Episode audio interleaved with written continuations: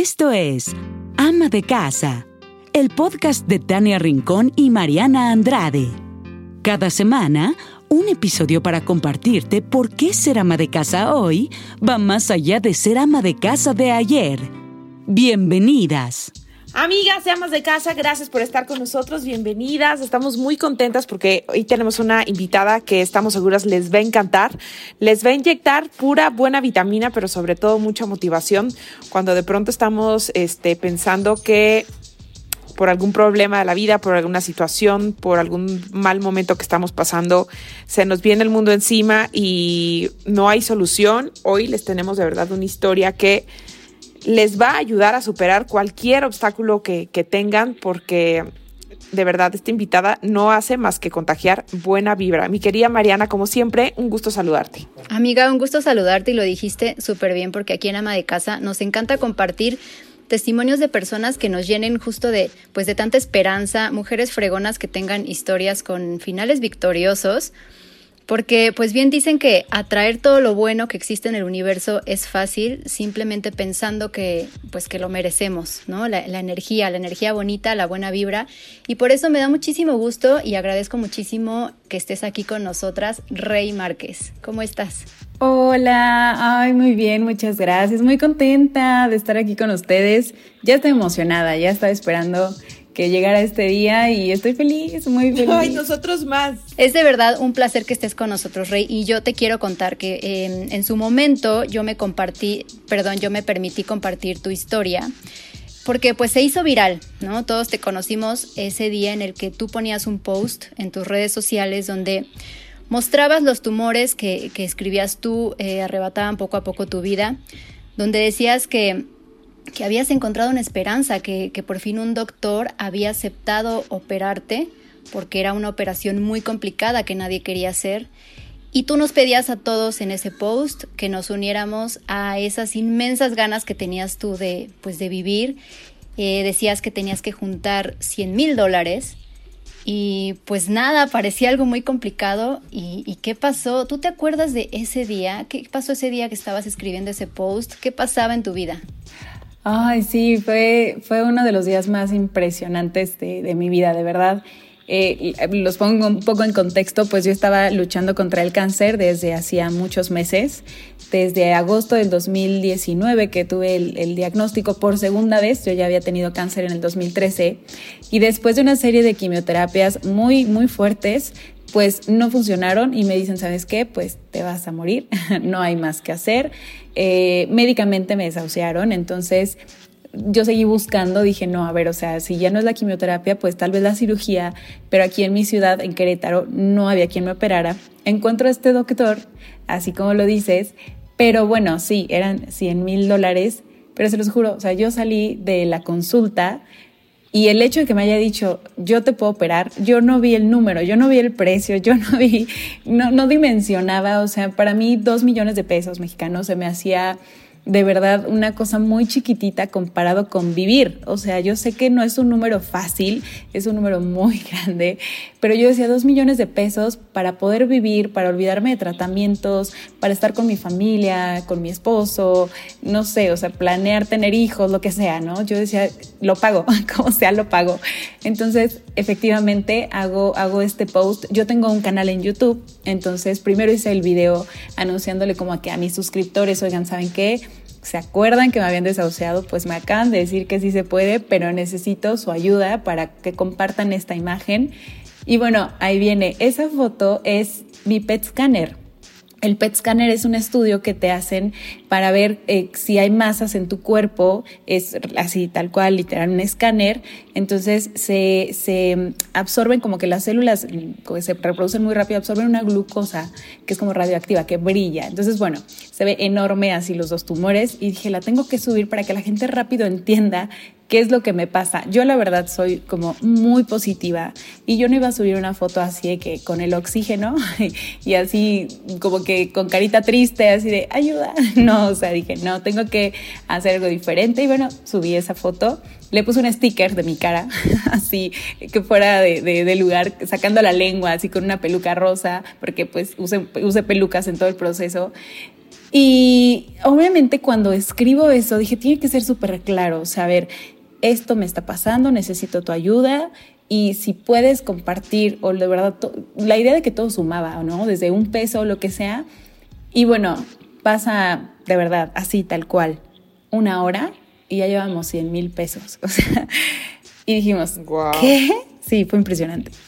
Oye, Rey, es que tú eres muy joven, o sea, ¿cuántos años tienes y cuándo empezaste a vivir eh, este, híjole, pues este pasaje de, que es parte de tu vida, ¿no? ¿Cuándo empezó? Mira, ¿cuántos años tenías? Yo tengo 31, los acabo de cumplir este ahora en febrero. Y eh, cuando me pasó todo esto, empezó con un tumor en la planta del pie izquierdo en el 2012, fue que yo lo empecé a sentir, yo tenía 22 años. Eh, pasa que unos cuantos meses, yo creo que digamos como en julio de 2012, yo tengo una cirugía porque ya el dolor era muy grande y me dicen, ¿sabes qué? Pues es un quiste, o sea, lo vamos a retirar como un quiste, obvio, después de una biopsia, resonancia, o sea, todos los estudios. Cuando lo retiran, eh, yo sigo con la molestia, vuelve a crecer y es en el 2013, cuando ya no era solo un tumor en la planta del pie, sino que se había diseminado ya a todo el cuerpo y me dicen, ¿sabes qué? Pues sí es cáncer. o sea, fue muy impresionante porque no voy a hablar de que fue una negligencia, porque realmente pues están los estudios de que sí en su momento arrojó ese resultado, en la medicina son números, es estadística, son probabilidades, entonces arrojaba como tipo grados de malignidad, grados de que sea benigno y bueno, lo interpretaron como benigno y pues bueno, pasó esto. Eh, no, no voy a mirar hacia atrás como arrepentida o lamentándome, las cosas pasan por algo. Yo a mucha gente le digo que agradezco haber vivido esto, pero bueno, en ese entonces me dan quimioterapia en el 2013. Yo tenía tumores en el abdomen, en la ingle izquierda y en el mediastino, que es en el área del pecho, en el tórax. Y me curo, o sea, lo digo así como de una manera de que me curé con las quimioterapias y radioterapia y duró seis años limpia. Seis años limpia en el que pues yo hice mi vida, o tiempo en el que yo hice mi vida, eh, como que me olvidé de eso. Y en el 2019 dije, me voy a hacer un escáner porque me quería embarazar.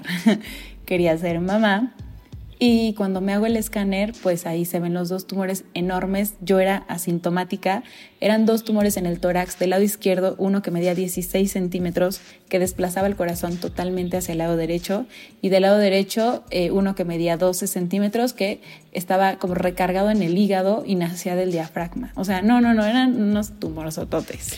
Y nunca, o sea, nunca tuviste ningún signo. Tú llevabas tu vida pues de alguna manera normal, ¿no? Estabas como en ese eh, trayecto de me curé, ya estoy bien, todo bien.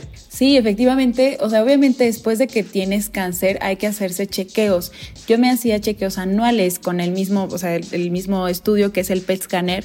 Yo me hice 2014, 2015, 2016 y 2017 que eran como que, bueno, ya, hasta ahí. No me hago en el 2018 porque ya no me correspondía. Yo dije, pues ya está todo bien. Y de alguna manera sí te olvidas. O sea, yo empecé a hacer mi vida normal. Yo soy fotógrafa de recién nacidos. Entonces, después de lo del cáncer, pues me especialicé eh, en, en esto tan bonito y eh, tengo otro negocio que son unas, unas cabinas de fotos, las photobooth. Y bueno, resulta que eh, yo soy muy workaholic, entonces yo de verdad no tenía tiempo de pensar si algo me dolía, pero siendo honestas, no me dolía nada.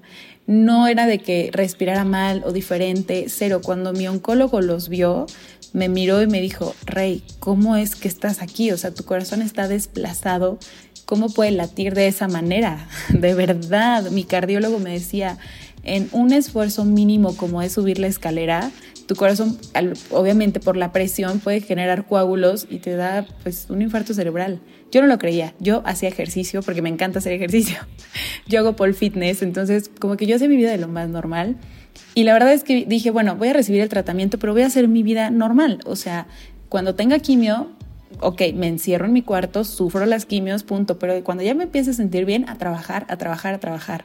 Claro que se viene la pandemia y con la pandemia se viene la situación de que yo no me estaba curando, así que todo se acomodó porque yo no sé cómo hubiera podido seguir trabajando, porque yo necesito trabajar, necesito hacer algo para estar en paz. Ay, no, yo estoy muy sorprendida porque ahí te das cuenta como el, poder de la mente, ¿no? O sea, tú no lo tenías de alguna manera en el mapa, no lo tenías presente que pues que, que tenías algo internamente, pero tu actitud cambió todo. Sí. ¿No? Al no darte cuenta, tú seguías haciendo ejercicio, tú seguías haciendo tus fotos, tú seguías, como tú dices, ¿no? Workaholic, trabajando noche y día, ¿no? Y, y, te movía tu pasión, pero no jamás un dolor. Sí, y de hecho yo siento que tiene que ver con eso, porque una cosa es estar enfermo y otra cosa es sentirse enfermo. O sea, yo puedo tener una enfermedad, cualquiera puede tener una enfermedad o cualquiera puede tener un problema, pero no eres ese problema, pero no eres esa enfermedad. Y yo creo que lo tenía yo muy, muy claro.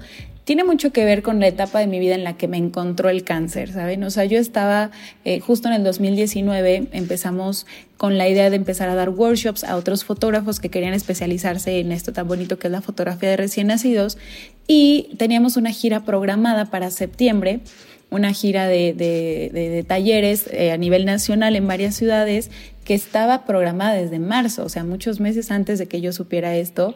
Y a mí me valió, yo me fui con peluca a dar los talleres, o sea, obviamente les explicamos a las alumnas, ¿saben qué? O sea, ellas no sabían que yo tenía cáncer porque no queríamos que cambiara la energía, ¿sabes? O sea, que te predispongas porque no todos tomamos la enfermedad de la misma manera. Entonces, a la hora de que llegué, les dije, ¿saben qué? Pues esta soy yo, sí estoy enferma, pero le vengo a dar con todo, me siento súper bien y hay que darle. Fueron dos semanas así moviéndonos por diferentes ciudades, todo salió perfecto, después pues tuve que ingresar al hospital, no sé porque sí fue demasiado para mí, pero eh, siento que el mantenerme ocupada me ayudaba, o sea, yo soy de la idea de, que el cáncer no me definía eh, eh, absolutamente para nada.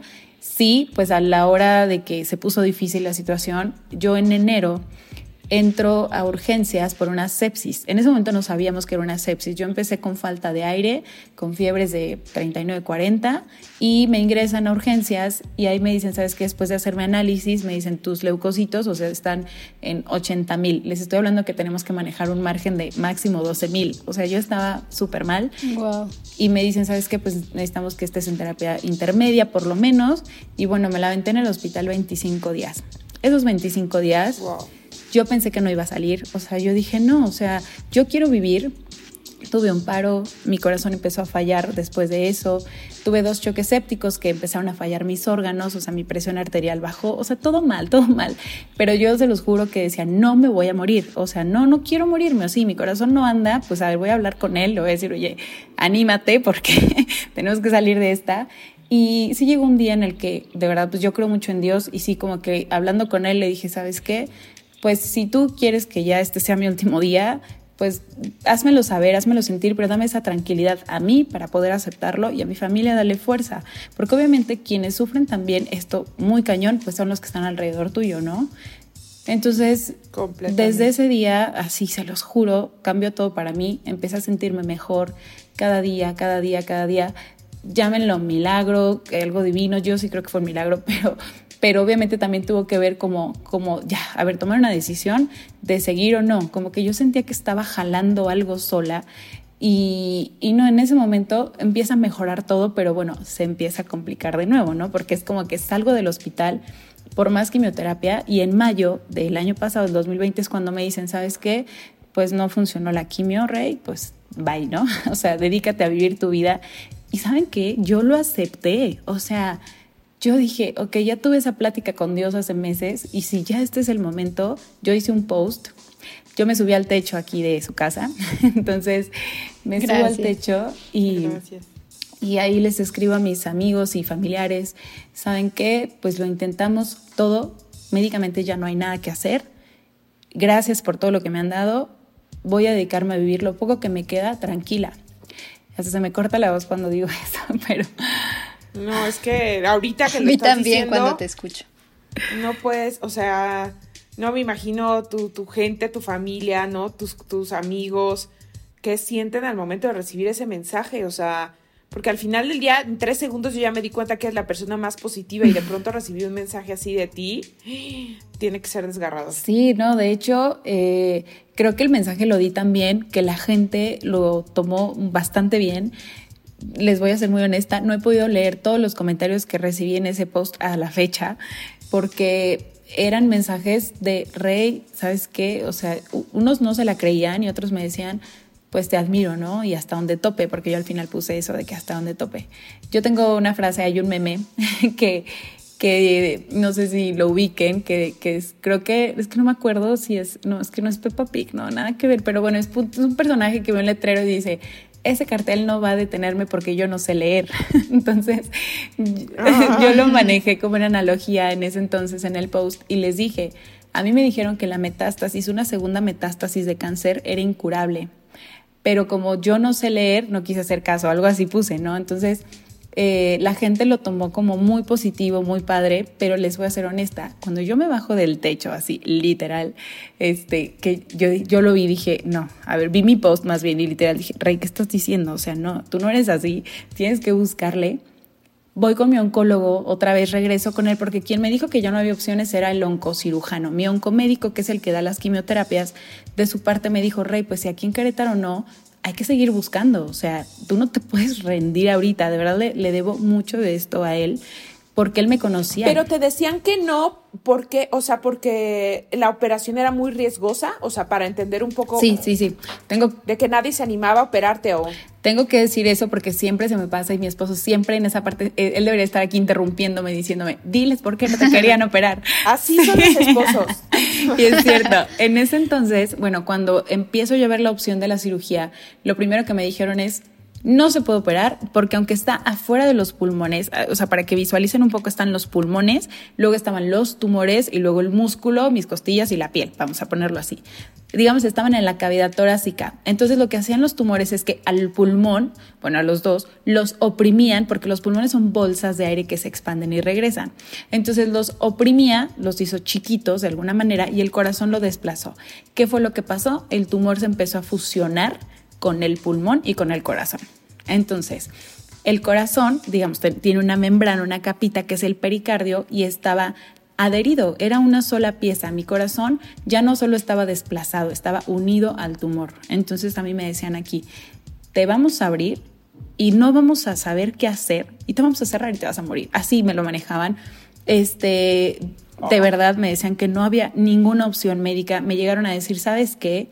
El médico que te llega a decir que sí, te está mintiendo. El médico que te diga que sí te va a operar, te va a quitar tu dinero nada más porque esto no es eh, operable. Me lo dijeron seis oncocirujanos, de verdad. Entonces, el último es el que me lo manejó como, ya no busques. Yo sé, me lo dijo así, de que te estoy escuchando y yo sé que eres tan optimista o tan positiva que vas a seguir buscando hasta que encuentres la muerte. Así me lo dijo.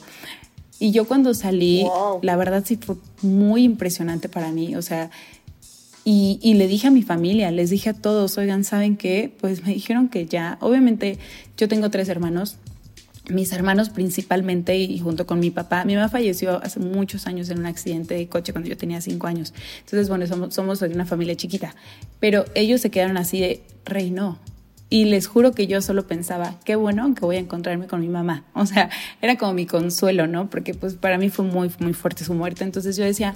¿Tus hermanos son más chicos o más tengo grandes Tengo una hermana de un año y medio más chico que yo, que es Moni, y dos hermanos, Javier y Alberto, que son más grandes que yo. Eh, tiene Javier 36 y Alberto va a cumplir 40 este año. Entonces, eh, y yo tengo 31. O sea, de alguna manera, como que pareciera que no, pero sí estamos muy unidos, ¿no? O sea, somos súper unidos y, se quedaron en shock, se quedaron en shock. Tengo una tía que es como mi mamá, que ella nos cuidó desde muy chiquititos y también se lo dije a ella, a mi papá, o sea, todos, mi, mi núcleo más cercano se quedó en shock. Cristian, Cristian estaba muy enojado, o sea, Cristian estaba no solo triste, él estaba como, no, no, no, no, no, tú no puedes, o sea, tú no te puedes morir.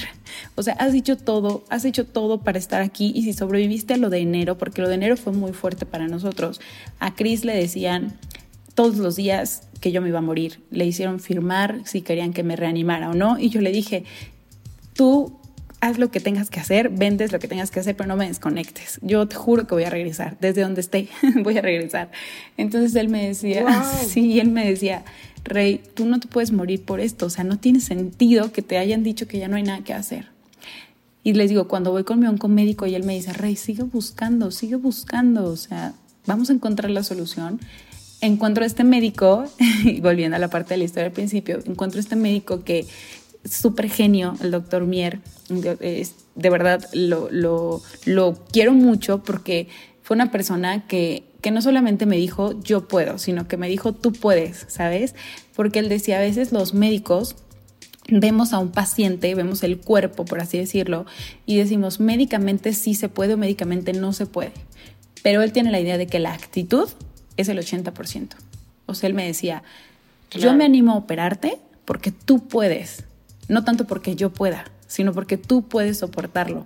Me dijo, es una cirugía muy larga, una cirugía de una recuperación muy dolorosa en la que te aseguro que va, a haber días en donde vas a arrepentirte de haberte operado. Y yo no se lo creía, pero tienes razón. sí. A la fecha, ya han pasado ocho meses desde, ese, desde esa cirugía, pues a la fecha yo tengo dolores todavía, ¿no? Entonces me fracturaron dos costillas, fueron dos incisiones laterales. Eh, fue una cirugía muy grande, pero bueno, no me adelanto. Viene lo del dinero, y se empieza a hacer esto viral, como decías ahorita. Se empieza a hacer viral algo que a mí me impresionó porque, ok, si yo tenía mis 10 mil seguidores en Instagram, ¿no? Y mis 10 mil suscriptores en YouTube, así ganados honradamente, así haciendo mis, mis videitos y todo. Y yo nunca me consideré viral en ese momento o famosa. No, cero, cero. La verdad soy una persona muy tranquila. Mi trabajo me consume demasiado, entonces no tengo tiempo para, siempre digo yo, no hacerme la influencer, porque aparte de que no me sale, no, me da mucha pena. Este, no, bueno, pues... Eh, Pero si eres consciente que eres o sea, si eres influencer, ¿estás de acuerdo? Eh, por el concepto de que, de que influenció a muchas personas, sí.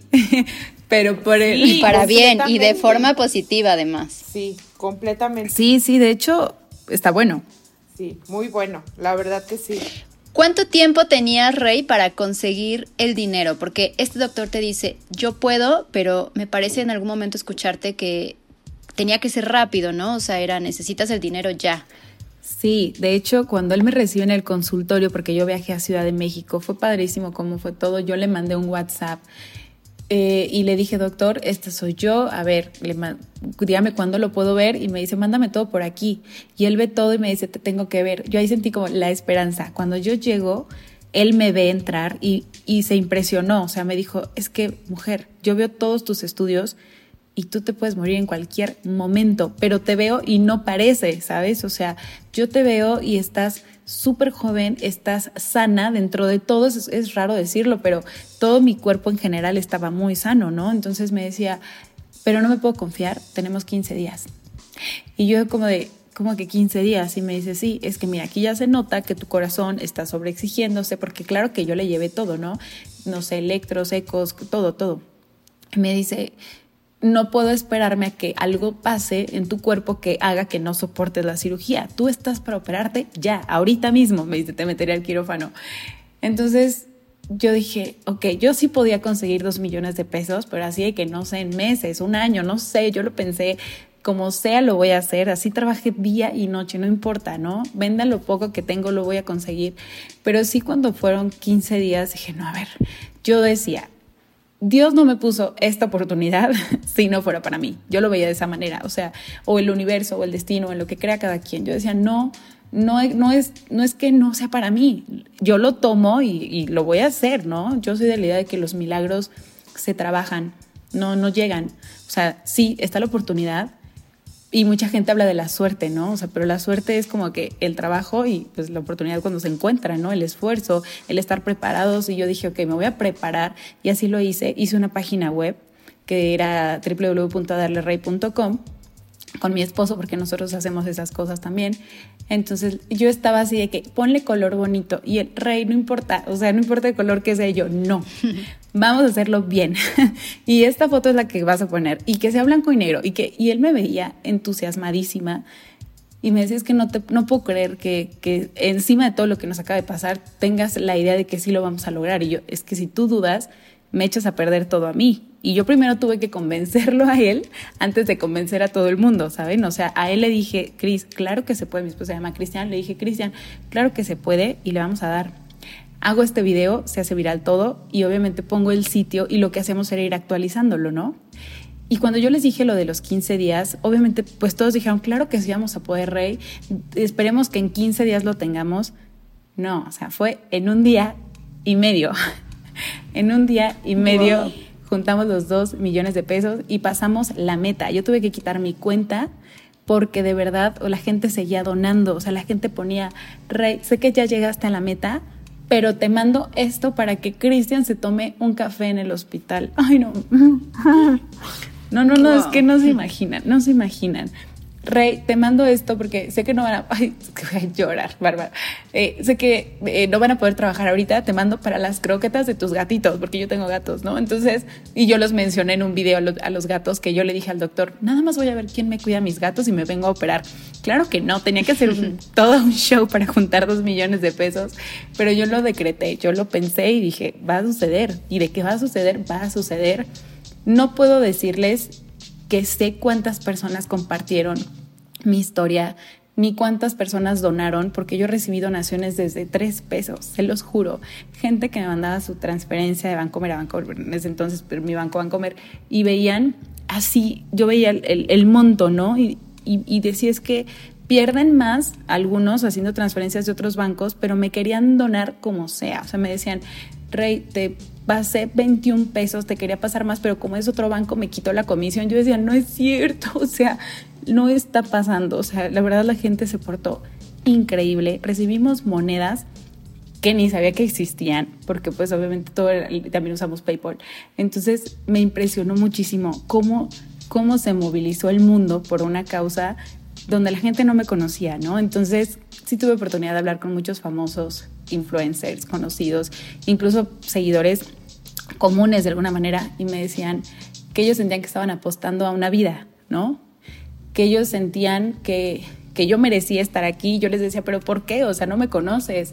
Y me decían, es que de ver tu historia, porque claro que yo tenía todo publicado, o sea, tenía mi canal, tenía mi Instagram donde subo todo, y era muy fácil conocer a Reina, ¿saben? O sea, entraban y veían todo así, ¿ok? Fotógrafo de recién nacidos, Paul Fitness, ya, ya, ya, le apuesto, le dono, o sea, fue impresionante. Obviamente yo ya estoy berreando, o sea, eso de te deposito para que Cris se tome un café en el hospital. Y a mí me encanta que siempre hablas en plural, Rey, porque pues hay que darle evidentemente su crédito porque él estuvo contigo todo el tiempo y son una pareja increíble, lo podemos ver en redes y hacen un equipo excepcional. Eh, o sea, no te dejó en ningún momento. Yo, de hecho, em, yo seguí mucho tu historia desde que la compartí. De ahí te empecé a seguir y sabía cuando ibas a entrar a cirugía y estaba yo muy pendiente del Instagram de Chris porque él nos, no, pues no estuvo al tanto mientras tú no estabas aquí, ¿no? Mientras estabas en cirugía. Y después te vi a ti cuando dijiste, estoy bien. O sea, todavía saliste de cirugía y estabas en Instagram subiendo la foto, sonriendo, positiva, diciendo, todo salió bien. Sí, sí, ¿Qué pasó después de la cirugía? Sí, primero quiero rescatar eso que dices de, de, que hablo en plural o, que lo veo como que somos un equipo. Yo creo que esto se logró de todos. O sea, Cris es obviamente mi brazo derecho, el que está ahí conmigo, y mi hermana Moni también, porque ella vive aquí en Querétaro y mis hermanos viven en León. Y junto con mi papá eran mi, mi fuerza, de verdad, ellos se aventaron todo. No solo vamos a hablar de la cirugía, se aguantaron todas las quimioterapias eh, las quimioterapias salvan vidas, pero también pues destruyen mucho, ¿no? Entonces, no, bueno, ellos, si no fuera por ellos, yo no sé qué hubiera pasado. Entonces sí, éramos nosotros, es, es, era nuestra cirugía, era nuestra vida, ¿no? Y bueno, eh, pues salgo yo de la cirugía, fue muy bonito porque yo al hospital y el doctor Mier junto con el doctor Ruano y el doctor Ramón, que eran los, los cirujanos principales, y también el anestesiólogo Gerardo, que eran como el equipo más grande, ¿no? Así me dicen, Rey, tú vas a estar bien, tú vas a salir bien. Pero obviamente clínicamente pues tenía yo que firmar que posiblemente no iba a salir de la cirugía, ¿saben? O sea, a pesar de que todo estaba bien preparado, en cualquier procedimiento hay riesgos. Y yo hago un video ese día desde el hospital con bata, ya así a punto de, que me pesaran las transfusiones de sangre. Yo perdí mucha sangre en la cirugía y todo. Y les grabo un video en YouTube de 10, 15 minutos y les digo a todos gracias, o sea, estoy aquí. Gracias a todos ustedes. Y solo les quiero decir algo, o sea, si esto no sale como queremos, no se desanimen, no piensen que no lo hicieron, ustedes acaban de hacer el mayor acto de amor para mí y yo me lo voy a llevar a donde sea, ¿no? Entonces, no se sientan mal si las cosas no salen como piensan, porque como yo me mostré súper segura durante todo el proceso de la campaña, yo nunca hablé de una posibilidad de que me pudiera morir porque yo sentía que si lo expresaba era como pensarlo y decretarlo, ¿no? Entonces la gente decía, claro, ella dice que va a vivir, claro que le voy a dar, pero yo también en un momento sentí la responsabilidad de que, a ver, si algo sale mal, no se preocupen, ¿no? O sea, está todo bien. Y bueno, sucede la cirugía, fueron ocho horas de cirugía. Salgo yo extubada, que eso fue muy bueno porque solo estuve un día en terapia intensiva, después en terapia intermedia, y a mí me hacen ponerme de pie al día siguiente. Entonces yo dije, a ver, si ya me hicieron caminar, ya voy al baño sola, pues ya voy a empezar a postear y quiero que la gente sepa que estoy aquí. De verdad, en mi primera foto Yo no sabía ni lo que estaba haciendo, estaba muy anestesiada, pero le dije a Chris, necesito que compartamos algo ya. Durante la cirugía, Cristian hizo unos lives a través de mi cuenta y dice él que lo platicaba como si fuera así, no sé, o sea, ya salió el primer tumor y todo el mundo se súper alegraba. Yo seguí eso. Todos felices y después ya salió el segundo, Rey ya está recuperándose y fuimos haciendo esto. Se va a escuchar como si fuera muy frío decirlo como un reality, porque claro que no fue un reality, pero yo quería que la gente supiera que podía vivir con nosotros cada momento, ¿saben? O sea, que si bien no estaban ahí, los miles de personas que se habían unido a esta causa tenían que saber todo. Si yo ya me había tomado mi medicamento, si yo tenía terapia respiratoria, si esto. Salgo a los siete días del hospital caminando, bailando, todavía no me podía ni mover, y empieza el proceso de recuperación. Nos dio COVID a los dos, a Cristian a mí, a mi hermana, a mi papá, que nos cuidaron. El doctor estaba que no podía más porque él me decía, Rey, tus pulmones quedaron chiquititos, porque bueno, me pusieron una prótesis en el corazón para poderle quitar esa membrana que estaba, digamos, infectada de cáncer, por así decirlo, y del lado derecho eh, el diafragma, pues lo cortaron y le pusieron también una malla, entonces pues reconstruyeron mi tórax, me fracturaron las dos costillas para sacar el tumor completo porque de verdad era tan grande que no salía entre los espacios de las costillas. Entonces era una recuperación extremadamente dolorosa, dolorosísima. Sí es cierto lo que me dijo el doctor Mier, hubo días donde yo decía, ¿qué hice? Pero porque el cáncer nunca me generó dolor, pero sí era una bomba de tiempo que en cualquier momento mi corazón iba a fallar. O sea, yo me iba a levantar de la cama, ¡pum!, un paro. Así iba a ser, de rápido. Y si no era así de fulminante, iba a formar un coágulo que se iba al cerebro y tener un infarto cerebral y pues estar en cama en estado vegetal un mes, dos meses. O sea, yo decía, no. Yo lo vi como una carta para apostar la cirugía. Dije, yo no quiero morirme así. Si me tengo que morir en la plancha, pues que así sea. Y no, pues obviamente no fue así y gracias a Dios que no fue así viene todo este proceso de recuperación y después tuve que recibir quimioterapias de barrida, le llaman, que esto es por si quedó alguna célula. En ese momento, pues muchas personas que no seguían mi historia tan de cerca, como que dijeron, oye, no, a ver, o sea, te operamos y qué onda, porque ahora quimio fue mentira o no. Entonces aquí viene todo este proceso de explicar y, y viene esa parte de empezar yo a compartir más mi historia, empezar a hacer lives, así de, viene la parte de la tipo figura pública, ¿no? Donde yo les decía, a ver, amigos, estoy bien, esto es algo de rutina, todo el mundo tiene que recibir quimio después de una cirugía, bla, bla, bla. Y pues en diciembre terminé. Y aparte, así como hay gente que te dice, te deposito además para que se tome un café, también hay gente perdón, mierda, ¿no? Que nada más está fijando. Mucha o gente. Sea, cuenta chiles, como les dicen en mi pueblo. Más de los que se pueden imaginar. no me gusta enfocarme en lo malo, pero sí, hubo mucha gente mala. No, definitivamente. Mucha gente mala que a la fecha es como que me ven y me dicen, tú eres una mentira. Y yo, ay, sí, o sea, me rapé por gusto, me, iba a los hospitales por gusto, a que me canalizaran por para hacer un teatro, ¿no? O sea, eh, la gente luego no, cree que estas cosas sucedan, pero suceden. O sea, de verdad, los milagros existen, pero hay que trabajarse. Y la gente buena existe, de verdad, los buenos somos más, es algo que yo siempre digo. Y los buenos somos más, y así siempre ha sido, y por eso estoy aquí. Claro. Oye, Reina, ¿y eres una rey antes de toda esta lucha y después de la lucha?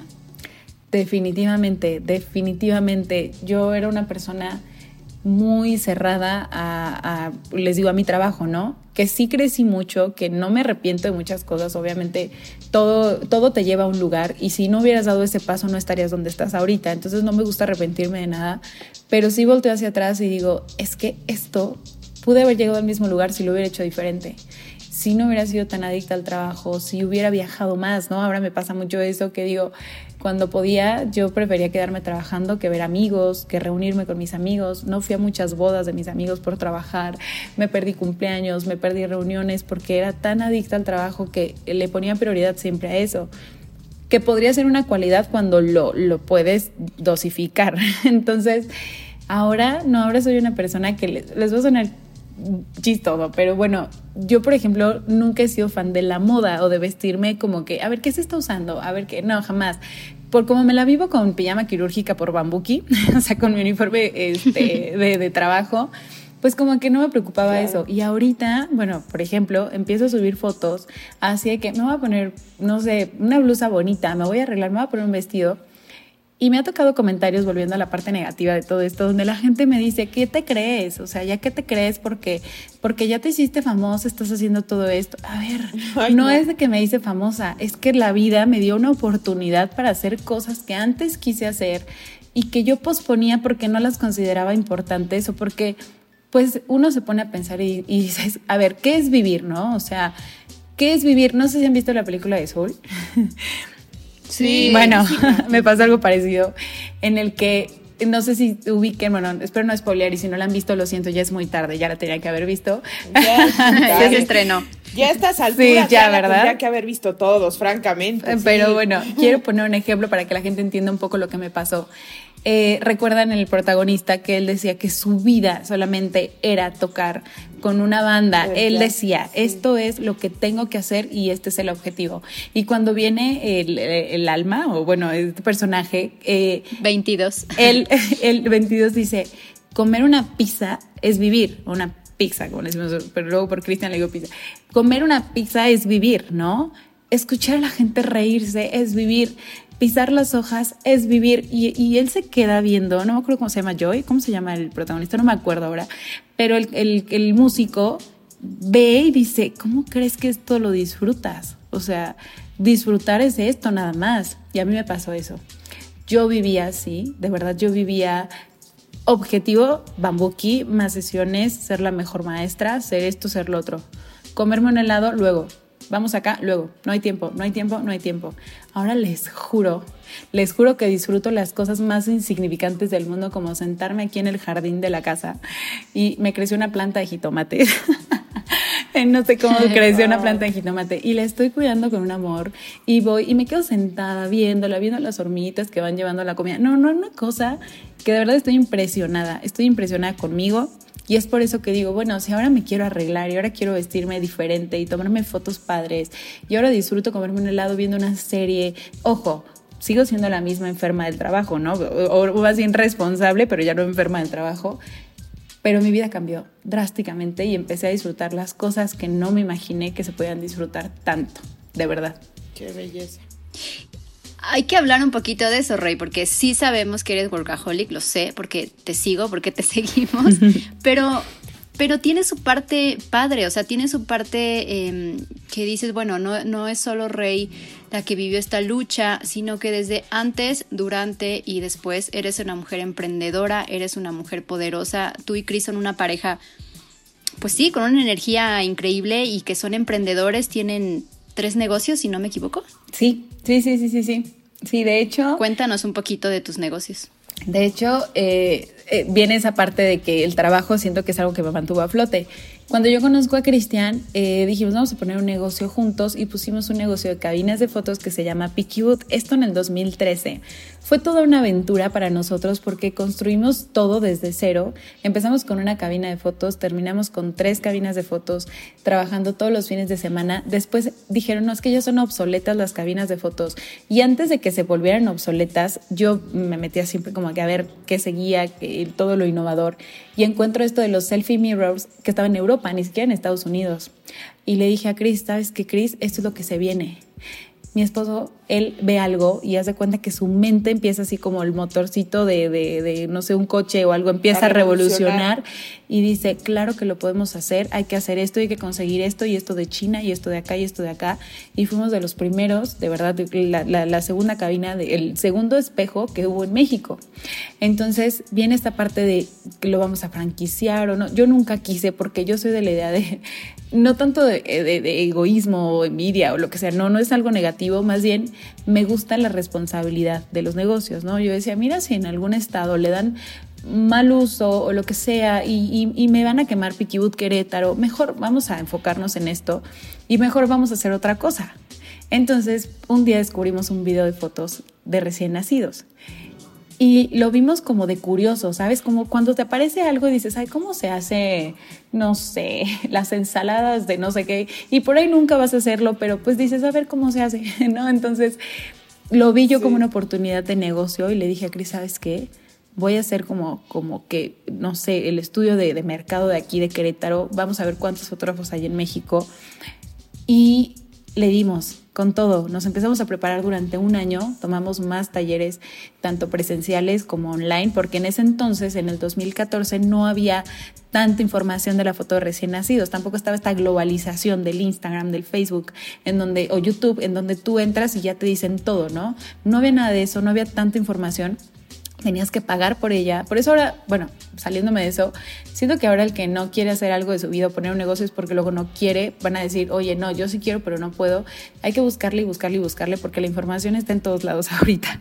Entonces, bueno, viene, viene esta parte de decir, bueno, vamos a poner el negocio de, de Bambuki, es el negocio de fotografía de recién nacidos, y nos hicimos así especializados solo, solo, solo en recién nacidos. No hacíamos otro tipo de sesiones y la gente no lo entendía y me decían, oye, mi bebé tiene tres meses, ¿qué te cuesta? ¿Tienes la cámara? Pues nada más tómale fotos. Entonces yo soy de la idea de las especialidades, o sea, que una vez que te enfocas en algo, eh, mi portal en Facebook es de focus, o sea, así de que te tienes que enfocar en eso, porque es una palabra que me encanta, o sea, enfocarse. Entonces yo decía, es que sí, mucha gente quiere hacer de todo, o esa teoría de que hay que poner los huevos de la canasta en diferente, hay que regarla por si esto no funciona. Yo luego pienso un poco al revés, yo soy de la idea de hay que apostarle todo al todo. Y me funciona, me funciona bastante. Entonces dije solo fotografía de recién nacidos y nos convertimos en uno de los estudios de fotografía de recién nacidos más reconocidos de México, tanto en la comunidad de fotógrafos, que para mí era muy importante porque los congresos empezaron a buscarnos y eso estuvo muy padre, porque pues así fue como llegamos a dar esta gira de talleres.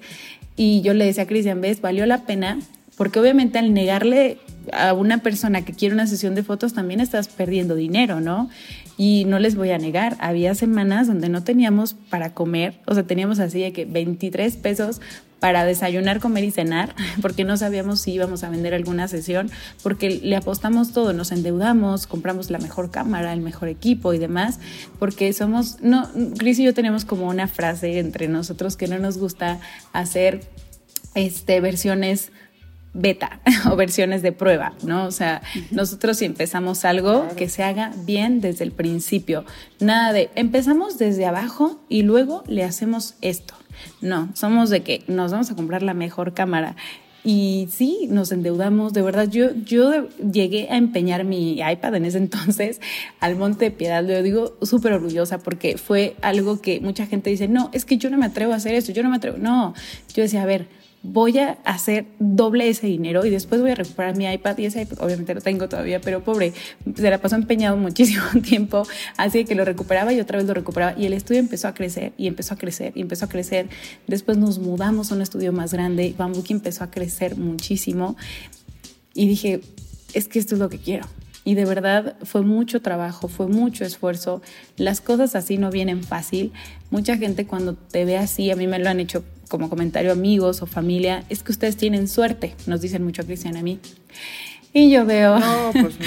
y yo veo hacia atrás y digo, si tener suerte es haber tenido días sin comer o endeudarte o ir a empeñar con la cara de pena que alguien te reconozca, que alguien te vea, pues si es de suerte, pues sí, somos muy afortunados. somos muy afortunados porque esto es puro esfuerzo.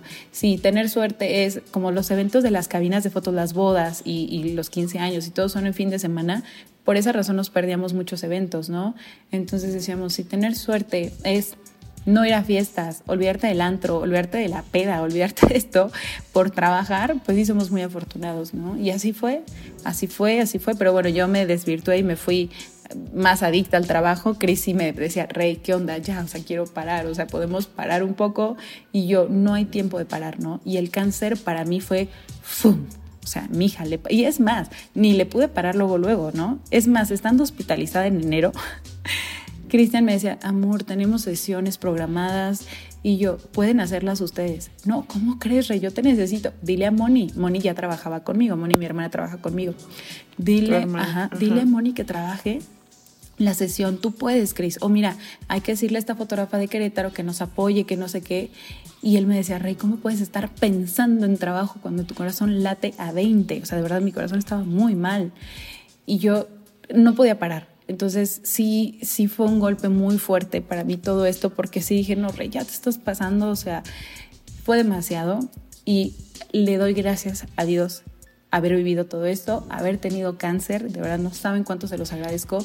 Yo espero que la gente en el mundo no tenga que, tener esto, ¿no? La pandemia de alguna manera esto es un cáncer, vamos a verlo de esa manera, que a muchos de nosotros nos está cambiando la vida. Y tienes dos opciones. Tomarlo por el lado bueno y decir, ok, ¿qué me está enseñando a hacer? ¿Qué estoy disfrutando? Ustedes, por ejemplo, pasan más tiempo con sus hijos ahora, ¿no? Este, valoran más cada momento que pueden salir a un restaurancito, aunque sea un segundo, cuando había cosas que las hacíamos de rutina. Entonces, si lo vemos de ese lado, de verdad el mundo le está pasando esto. Claro, no quiero decir que esto es algo bueno, pensando en los decesos y en el sufrimiento de todas las personas que están perdiendo a sus familiares. Les mando un beso y un abrazo a todos ellos. No lo quiero manejar de esa manera ni que lo tomen así. Pero hablando de la parte emocional, hablando de la parte laboral y de la parte social, esto es algo muy bueno que nos puede cambiar muchísimo. Y a mí el cáncer me cambió. Y bueno, después viene resiliente eh, con mi hermano, eh, obviamente siendo de León, eh, nosotros fuimos zapateros toda la vida. mi papá y mi mamá tenían una fábrica de tenis, así que yo crecí entre tenis, entre pieles, entre agujetas y demás. Y mi hermano se dedica a eso. Entonces, un día hablando, le dije, oye, ¿sabes que Yo no sé bambuki cuando lo voy a retomar pues me encantaría pues meterme a este mundo a través de los tenis y todo y como ves nos asociamos y todo pero yo soy así de, no voy a poner un local porque plena pandemia imposible, lo voy a hacer en línea. Y pues puse una tienda en línea que se llama Resiliente. Obviamente también había como que el merchandising de que la gente decía, Rey, me encantan tus frases. Y yo, bueno, voy a vender tazas con mis frases. Y primero, se los juro, yo decía, ¿quién las va a comprar? No, bueno, pues todo el mundo las quería y a mí me daba mucha ternura porque decía, ay, no, me daba pena, me daba pena que de verdad la gente, no me la creo, que la gente me vea de esta manera, no me la creo. ¿Saben cómo lo manejo o cómo me ayuda a manejarlo pensando que Rey es otra persona? Como que yo luego, luego yo veo mis videos y digo, ay, pobrecita muchacha, todo lo que le ha pasado, porque me, me, cuesta mucho, me cuesta mucho creer que soy yo, pero lo agradezco mucho. Entonces, bueno, ahora está, Bambuki está full, Pikiwood está parado obviamente por la pandemia, los eventos del 2020 se pasaron a este año y se siguen recorriendo esperamos que esto pues pase pronto, que pase para bien. Lo importante ahorita es que la gente se recupere, ¿no? Los, los que están enfermitos, las fiestas pueden esperar.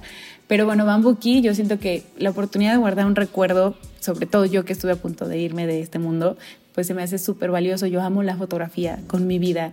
Entonces se me hace hermoso poder ser parte de esa etapa de los papás donde sus bebés tienen 15 días, o sea, acaban de llegar al mundo. O sea, tú que acabas de ser mamá, o sea, la nariz. Sí, que la tengo aquí. Sí, o sea, y, soy fan de eso. Pero bueno, Resiliente está súper padre porque se vienen productos más padres.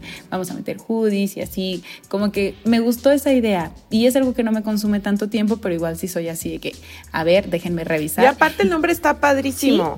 Sí, justo. Viene de resiliencia, ¿no? Viene de resiliencia. De hecho, luego me cuesta decir la palabra como se dice correctamente. O sea, ya me cuesta decir resiliente. O sea, es como que, digo, está mal escrita y viene de resiliente. De hecho, me, me gustaría tatuar tal vez algún día esa frase.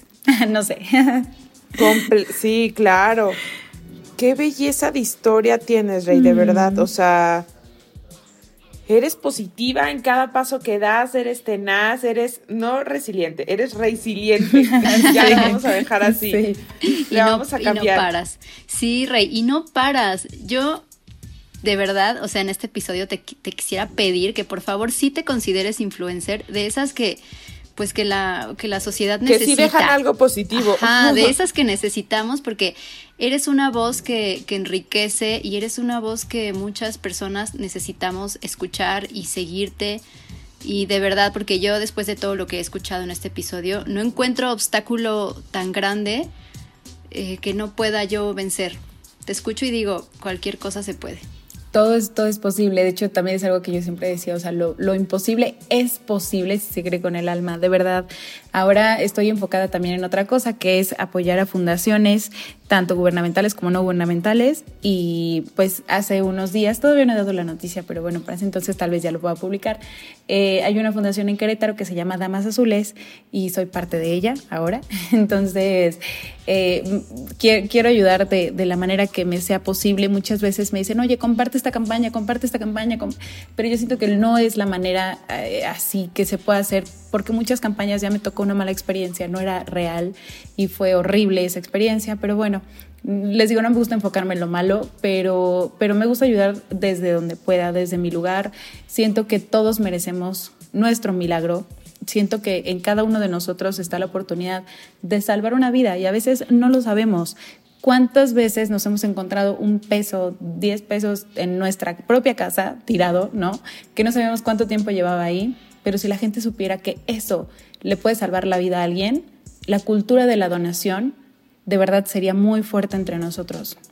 Obviamente van a pensar que lo digo desde una perspectiva ventajosa al ser una persona que recibió donaciones, pero si ustedes no me hubieran ayudado a compartir, a donar, simple y sencillamente no me estarían escuchando aquí.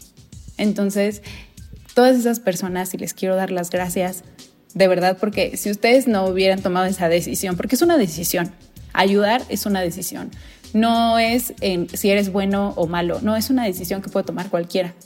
Cualquiera puede tomar la decisión de ayudar y si ustedes no hubieran tomado esa decisión, pues yo no estaría aquí contándoles mi historia, llorando, porque siempre digo que no voy a llorar, pero siempre lloro. y y, gracias. y gracias. Qué bonito. Muchas gracias a ti, Rey, de verdad, por enriquecer este espacio. Eh, considera ama de casa como una red de apoyo, de verdad, cada que quieras eh, decir algo, alzar la voz, pues aquí vamos a estar para ti, eh, siempre agradeciéndote pues lo que acabas de hacer con todas las personas que, que te van a estar escuchando y pues con Tania y conmigo. De verdad nos llevamos muchísimo. Gracias. Ay, gracias por ser inspiración, de verdad, en estos momentos que de verdad uno anda quejumbroso de que ya quiero salir, ya quiero ir a la familia, ¿no? O sea, al final tenemos diferentes problemas, unos más grandes, otros más chicos, circunstancias de vida completamente diferentes, historias de vida, ¿no? Completamente diferentes, pero... Ay, de verdad que encuentras cobijo en, en personas como tú, encuentras paz, encuentras buena energía cuando cuando te escuchamos hablar y, gracias de verdad por ser un ejemplo. Y como te dice Mariana, ama de casa está a tu servicio para lo que necesites. Gracias, gracias, gracias, gracias, gracias de corazón. De verdad, estoy muy contenta, estoy muy feliz. A mí me emociona mucho compartir mi historia y hacerlo con ustedes. Me encantó desde la primera vez que Mariana me contactó y me dijo, vamos a hacerlo. Dije, vamos a hacerlo.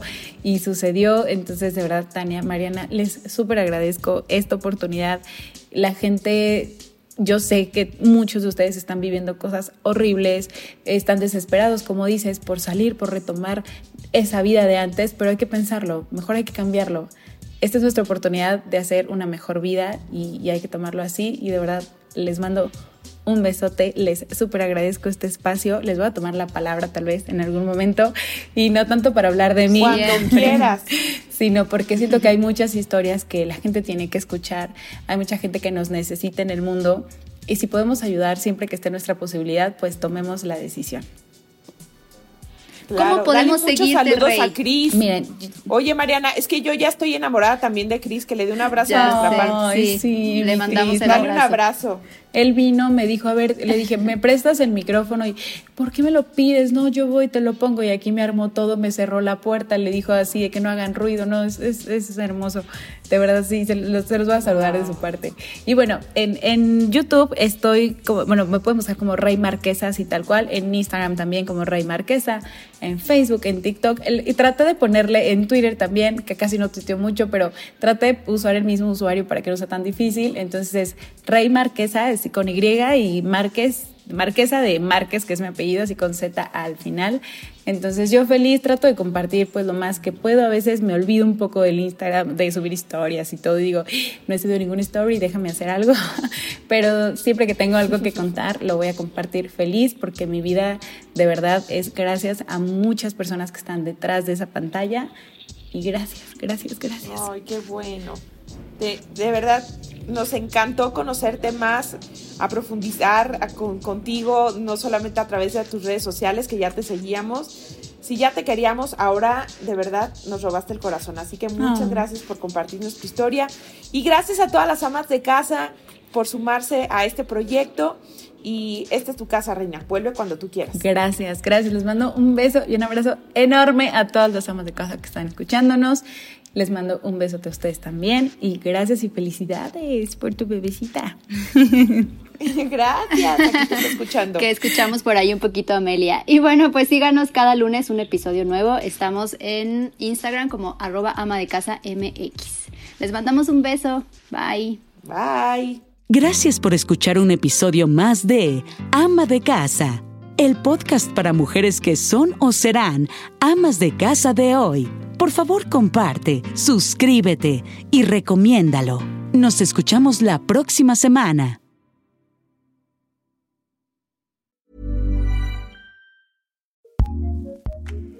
ACAST powers the world's best podcasts. Here's a show that we recommend.